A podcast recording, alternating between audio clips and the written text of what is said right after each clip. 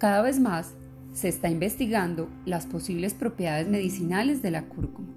Los chinos ya lo utilizaban en la antigüedad para solucionar remedios hepáticos y como producto cosmético.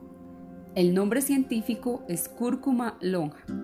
Crece muy bien en zonas cálidas y húmedas. En Colombia, en este momento, tenemos varias regiones donde se está sembrando y produciendo un producto de alta calidad.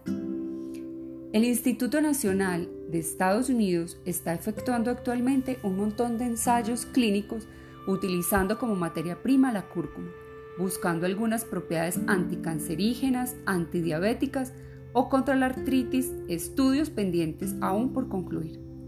Comencemos por las propiedades que en el momento se tienen.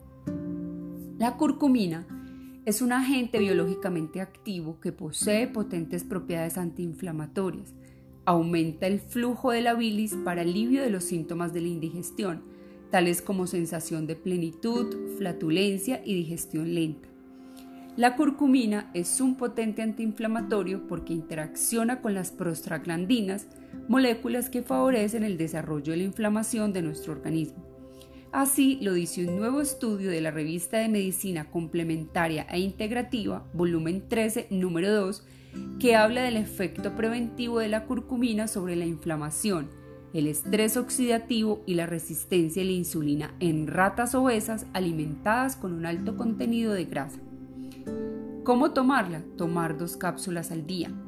Sin embargo, como toda especie botánica con efectos medicinales, también hay una serie de contraindicaciones que deben tenerse en cuenta. Así pues, es aconsejable evitar la cúrcuma en casos de obstrucción de las vías biliares, colangitis, cálculos biliares, enfermedades hepáticas y otros trastornos biliares que requieren revisión médica y asesoramiento.